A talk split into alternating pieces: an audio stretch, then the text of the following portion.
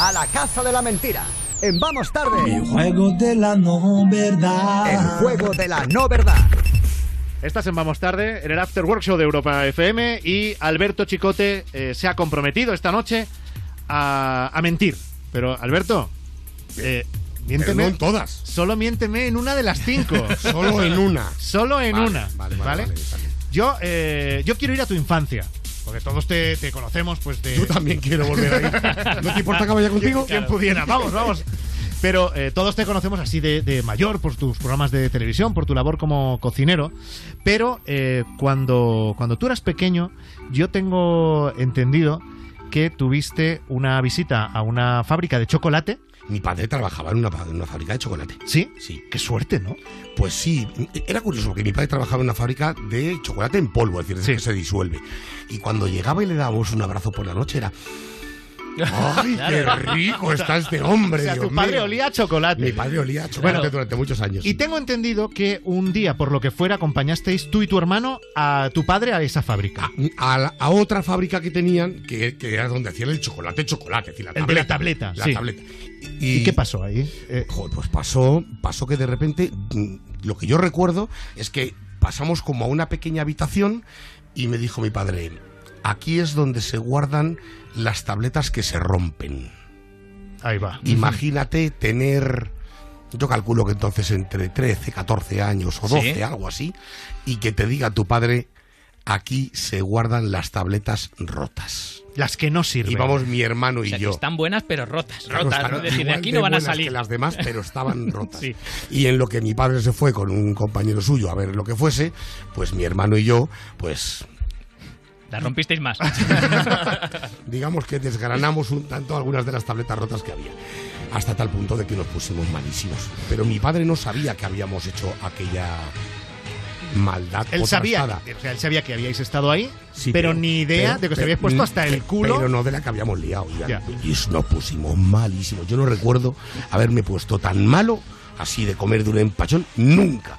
Nunca. Tuvo que venir un médico a casa, tú y todo, ¿eh? ¿Qué dices? Cuando, bueno, yo no sé si sigue habiendo atención médica en, la- en las casas, ¿no? Sí. Pero- Sí, pero bueno, es verdad, es verdad que en nuestra infancia, por los 80 y demás, Sí. era más habitual, Eh, ¿no? entonces tu madre llamaba al médico y digo, mire usted, y el señor ya cuando dijo, ¿y qué se ha comido este niño? Y mi madre decía, pues, pues no, ha comido normal, porque eso fue como a media mañana cuando Claro. fue, pues ha comido normal. y ya tuve que confesar que la habíamos liado entre mi hermano Dani y yo. Madre mía, ¿te cayó- ¿os cayó bronca? Imagínate. Pero eh, esto, que es un episodio curioso, eh, divertido de tu infancia, eh, contrasta mucho con lo que tú querías ser de pequeño. Porque tengo entendido que, que habías pensado en ser policía, pero en la cárcel de Carabanchel.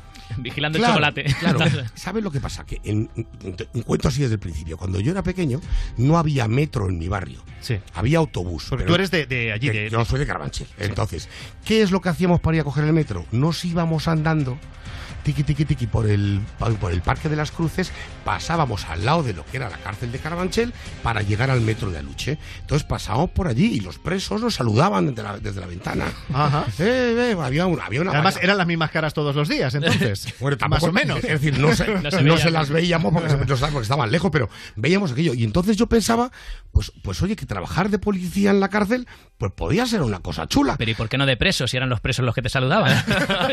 Mira qué gente más Pues, baja. Pues porque los, yo buscaba un curro, no, no, Claro. no, No una forma de vida. efectivamente, no una forma de vida. sí. Él, él quería la libertad de entrar y salir de allí cuando le Yo diera la gana, vale, ¿no? Yo quería el curro y no el alojamiento.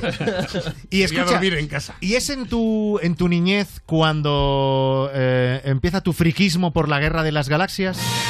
Porque eres muy fan de Star Wars. Yo creo que eso empieza el mismo día que mi tío Mariano nos lleva a mis primos y a mí a la Gran Vía a ver el estreno de lo que era entonces la Guerra de las Galaxias. Ahora ya, ahora ya dices la Guerra de las Galaxias Y su- Ya, suenas no sé. antiguo, Claro, ¿verdad? Era Sí. como que era, pero era la Guerra Claro, de claro, las Galaxias.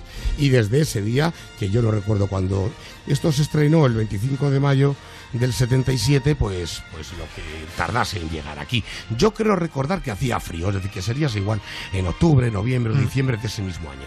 Y. Y has, llegado a ir, entonces- has llegado a ir a convenciones de Star Sí, ya me Wars. apunto a todo lo que puedo. ¿no? O sea, eh, tienes camisetas, libros, o sea, coleccionas. Mm, yo más que ser un coleccionista lo que hago es, es mm, no sé, eh, meter cosillas en casa que me hacen gracia. Es decir, no soy coleccionista de una cosa en particular. me Claro. dices, es que tiene muchas camisetas. Pues sí, pues tengo muchas camisetas. Si me hacen gracia me la compro y si no, no. Si fuese un coleccionista de camisetas me compraría todas las camisetas que hubiese independientemente de que me gustase o no. Entonces cuando veo cosillas que me gustan, pues las voy aglutinando y ahí tengo unas cuantas cosillas en casa. No se lo digas a mi mujer. No se lo digo, no se lo digo. Eh, bueno, seguimos conversando con Alberto Chicote. Esto es el juego de la no verdad. Todo lo que nos dice es susceptible de ser falso de todos los temas. Hay uno en el que nos va a mentir, yo todavía no sé en cuál es. No sé si será en lo de que jugaste en la selección madrileña sub-19 de rugby con Javier Bardem. Eh, bueno, sí, juga- jugamos, jugamos juntos durante yo creo que un par de temporadas o algo así. Jugaba en un equipo, yo en otro. Y, y compartimos, aunque él era me- mejor que yo y llegó a jugar en la española, yo no, yo me quedé en la, en la madrileña. Lo que sí que es cierto es que compartíamos primera línea de. Él era Pilier y yo era Talona, y bueno, compartimos ahí un par de años, pero hace mucho tiempo. Yo creo que tendríamos entonces 17 Pero por tanto, o algo en, así. en- en equipos diferentes. En equipos eh, diferentes, sí, o sea, sí. Javier Bardem y tú os cascasteis, podríamos decir. Yo no recuerdo haberme, haberle soltado nunca ni que él me haya soltado a mí, pero seguramente nos hemos placado Es alguna probable, vez. ¿no? Sí, hombre, claro, seguro, muchas Claro, y veces. lo, y lo que mola decir eso, yo, le cas- yo me he y- cascado con Javier Bardem. Bueno, bueno, es que yo no me he quejado con él, o yo no lo recuerdo. Sí que es cierto que, claro, como los dos ju- jugábamos en primera línea de MLE, pues hemos entrado muchas veces ahí, ¿no? Pero bueno, era, no sé, unos momentos muy. no sé cuál de los dos se acordaría más si os hubierais dado, ¿eh? Porque Sí, los dos tanquetas, ¿eh? sí. Buenas. Yo entonces no, era, no, no estaba tan pesado como ahora, estaba muy fuerte. Pero en sí, porque hay que, ser, hay que ser fuerte, hay Sí, que tener Sí, buena sí, forma sí, física sí, para jugar a Estaba rugby. muy fuerte entonces, pero, pero sí es verdad que estaba más fino que ahora. Y eso, ¿no? La fortaleza que uno puede necesitar para jugar a rugby contrasta muchísimo con una faceta que a lo mejor es menos conocida de ti. Y es que tú eres llorón. Que- o de lágrima fácil. Yo depende con qué cosas soy un tanto llorón. Yo soy un, un tío fácilmente impresionable y sobre todo muy fácilmente emocionable. Pero ¿es verdad que tú en el trabajo eh, has llorado en muchas ocasiones? Eh, durante una época cuando tenía jefes que me ¿Que te hacían llorar? que me hacían mejor? llorar, pues me la comía y lloraba. Pero yo luego, por ejemplo, mm, yo me pongo a llorar a lágrima viva cuando veo un tío hacer una carrera en las Olimpiadas, por ejemplo. Y veo Sí. cuando, cuando veo un tío que lleva toda la vida esforzándose para algo y veo que los... A mí eso me, emociona muchísimo. Y, y te va a sonar a coña, pero luego otras cosas me dan lo mismo. Pero eso me emociona muchísimo. Los, los triunfos deportivos en general los triunfos vitales de alguien, ¿no? Cuando alguien le ha dedicado mucho esfuerzo y mucho trabajo a algún objetivo a cumplir y lo cumple, a mí me parece de las cosas más emocionantes que yo puedo vivir. Y se me cae la lágrima, de verdad, vamos, que se me cae la lágrima, como niño pequeño. Bueno, ¿me has, Y no, menti- y no me arrepiento, ¿eh? ¿me has mentido ya o no? Ahora ya me tienes que decir la verdad. Pero, ¿vamos por cinco? Ya llevamos cinco. Se te ha hecho Vale, corto. pues sí, sí, ya te he metido. sí. ya me has mentido. Es que yo también jugaba un poco en la recontra. Pues el juego de la no verdad, ahora vosotros entráis en acción llamando al 902 1032 62 902 1032 62 el primer oyente que entre y sepa cuál es la mentira o la no verdad de Alberto Chicote se va a llevar de regalo el smartwatch oficial del programa. El reloj de Vamos Tarde. ¿Dónde habrá mentido Alberto? ¿En lo del empacho de eh, chocolate? ¿En que quería ser policía en la cárcel de Carabanchel? ¿En que jugó la selección madrileña sub-19 de rugby y además allí se encontró algún partido con Javier Bardem? ¿En que es un friki de Star Wars? ¿O que es de lágrima fácil en según qué ocasiones? Lo descubrimos enseguida. Vamos tarde, vamos tarde, vamos tarde. El After Work Show de Europa FM con Frank Blanco. What about us? Pink. Escuchas Europa FM, el mejor pop rock del 2000 hasta hoy. Y nos hemos plantado ya en las 10 y 4 minutos, 9 y 4 en Canarias. Hace unos minutos hablando con Alberto Chicote Sí. en el juego de la no verdad sobre varias cosas y ha mentido en una. Y si un oyente del programa lo acierta, tiene premio. Yo. Lara desde Valencia. Buenas noches. Hola, buenas noches. Bueno, a lo mejor Lara acierta la mentira Sí. y se lleva el smartwatch Y ya, del, sí. del programa. Eh, Lara, puede que hayas acertado tú, pero también puede que haya acertado Pedro, que está en Madrid. Buenas noches, Pedro. Buenas noches. Bueno, eh, las dos primeras llamadas que hemos recibido han sido las vuestras. Y nosotros siempre preguntamos, antes de que salgáis en antena, cuál es la opción. que hayáis eh, elegido. Uno de los dos ha acertado. ¡Oh! Madre mía. Uno de los dos. A ver, Lara, por orden de aparición. ¿Dónde crees que nos ha mentido Alberto Chicote? Bueno, yo creo que nos ha mentido en rugby, pero a lo mejor me ha arriesgado demasiado. ¿Por qué? En lo de que conocía... Lo de, lo, lo de Bardem. Sí, no me creía mucho lo del rugby, pero pensándolo mejor y viéndolo a él, yo creo que sí, que jugaba rugby. Entonces creo que he fallado. Bueno, pero Vale, ahí está. esa ha sido la, la opción. Pero bueno, yo pienso que sí, que ha mentido en esa. Oye, eh, amigo Pedro, Sí, tú piensas que ha mentido en otro sitio. ¿Dónde crees que ha mentido Alberto Chicote? pues yo creo que ha mentido en que quería ser policía.